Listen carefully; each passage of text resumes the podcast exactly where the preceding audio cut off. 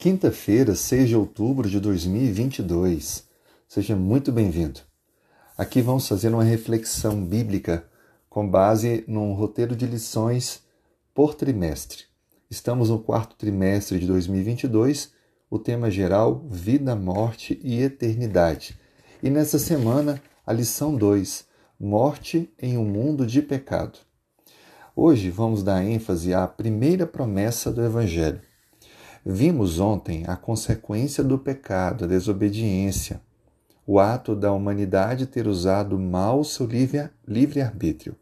Agora, veja qual foi a primeira promessa de Deus feita assim que encontrou-se com o primeiro casal após terem desobedecido. Está em Gênesis capítulo 3, versículo 15.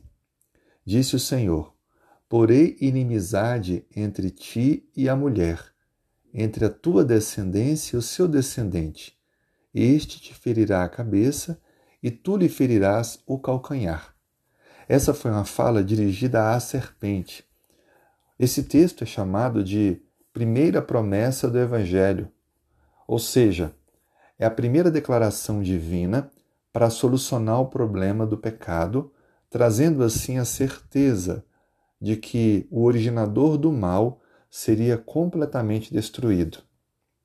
Essa declaração ela é muito significativa, já que Adão e Eva se sentiram totalmente desconectados de Deus.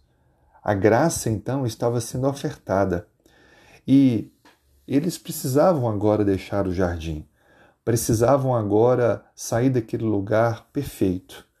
E olha o que Deus faz com eles. Versículo 21 fez o Senhor Deus vestimenta de peles para Adão e sua mulher e os vestiu. Perceba que Deus deixa bem claro para o primeiro casal que não sairiam dali desprovidos de uma cobertura, ou seja, Deus os cobriria de peles, mostrando que um animal morreu no lugar deles, para eles viverem. E de forma definitiva, viria o descendente, que pagaria o preço pelos pecados da humanidade e poria fim ao reino do pecado. É claro que isso se aplica à pessoa de Cristo Jesus, o Deus que se fez homem para dar vida no nosso lugar. O Evangelho da Salvação é esse plano de redenção substitutivo para que nossos pecados sejam cobertos e toda a culpa lançada sobre Cristo, que morreu por mim e por você. Não haveria esperança, não haveria salvação sem a ministração de Cristo em nosso favor. Entregue sua vida, seu coração a Cristo nesse dia. Reafirme seus passos com o Senhor e tenha convicção de que com Ele seremos vencedores. Vamos orar?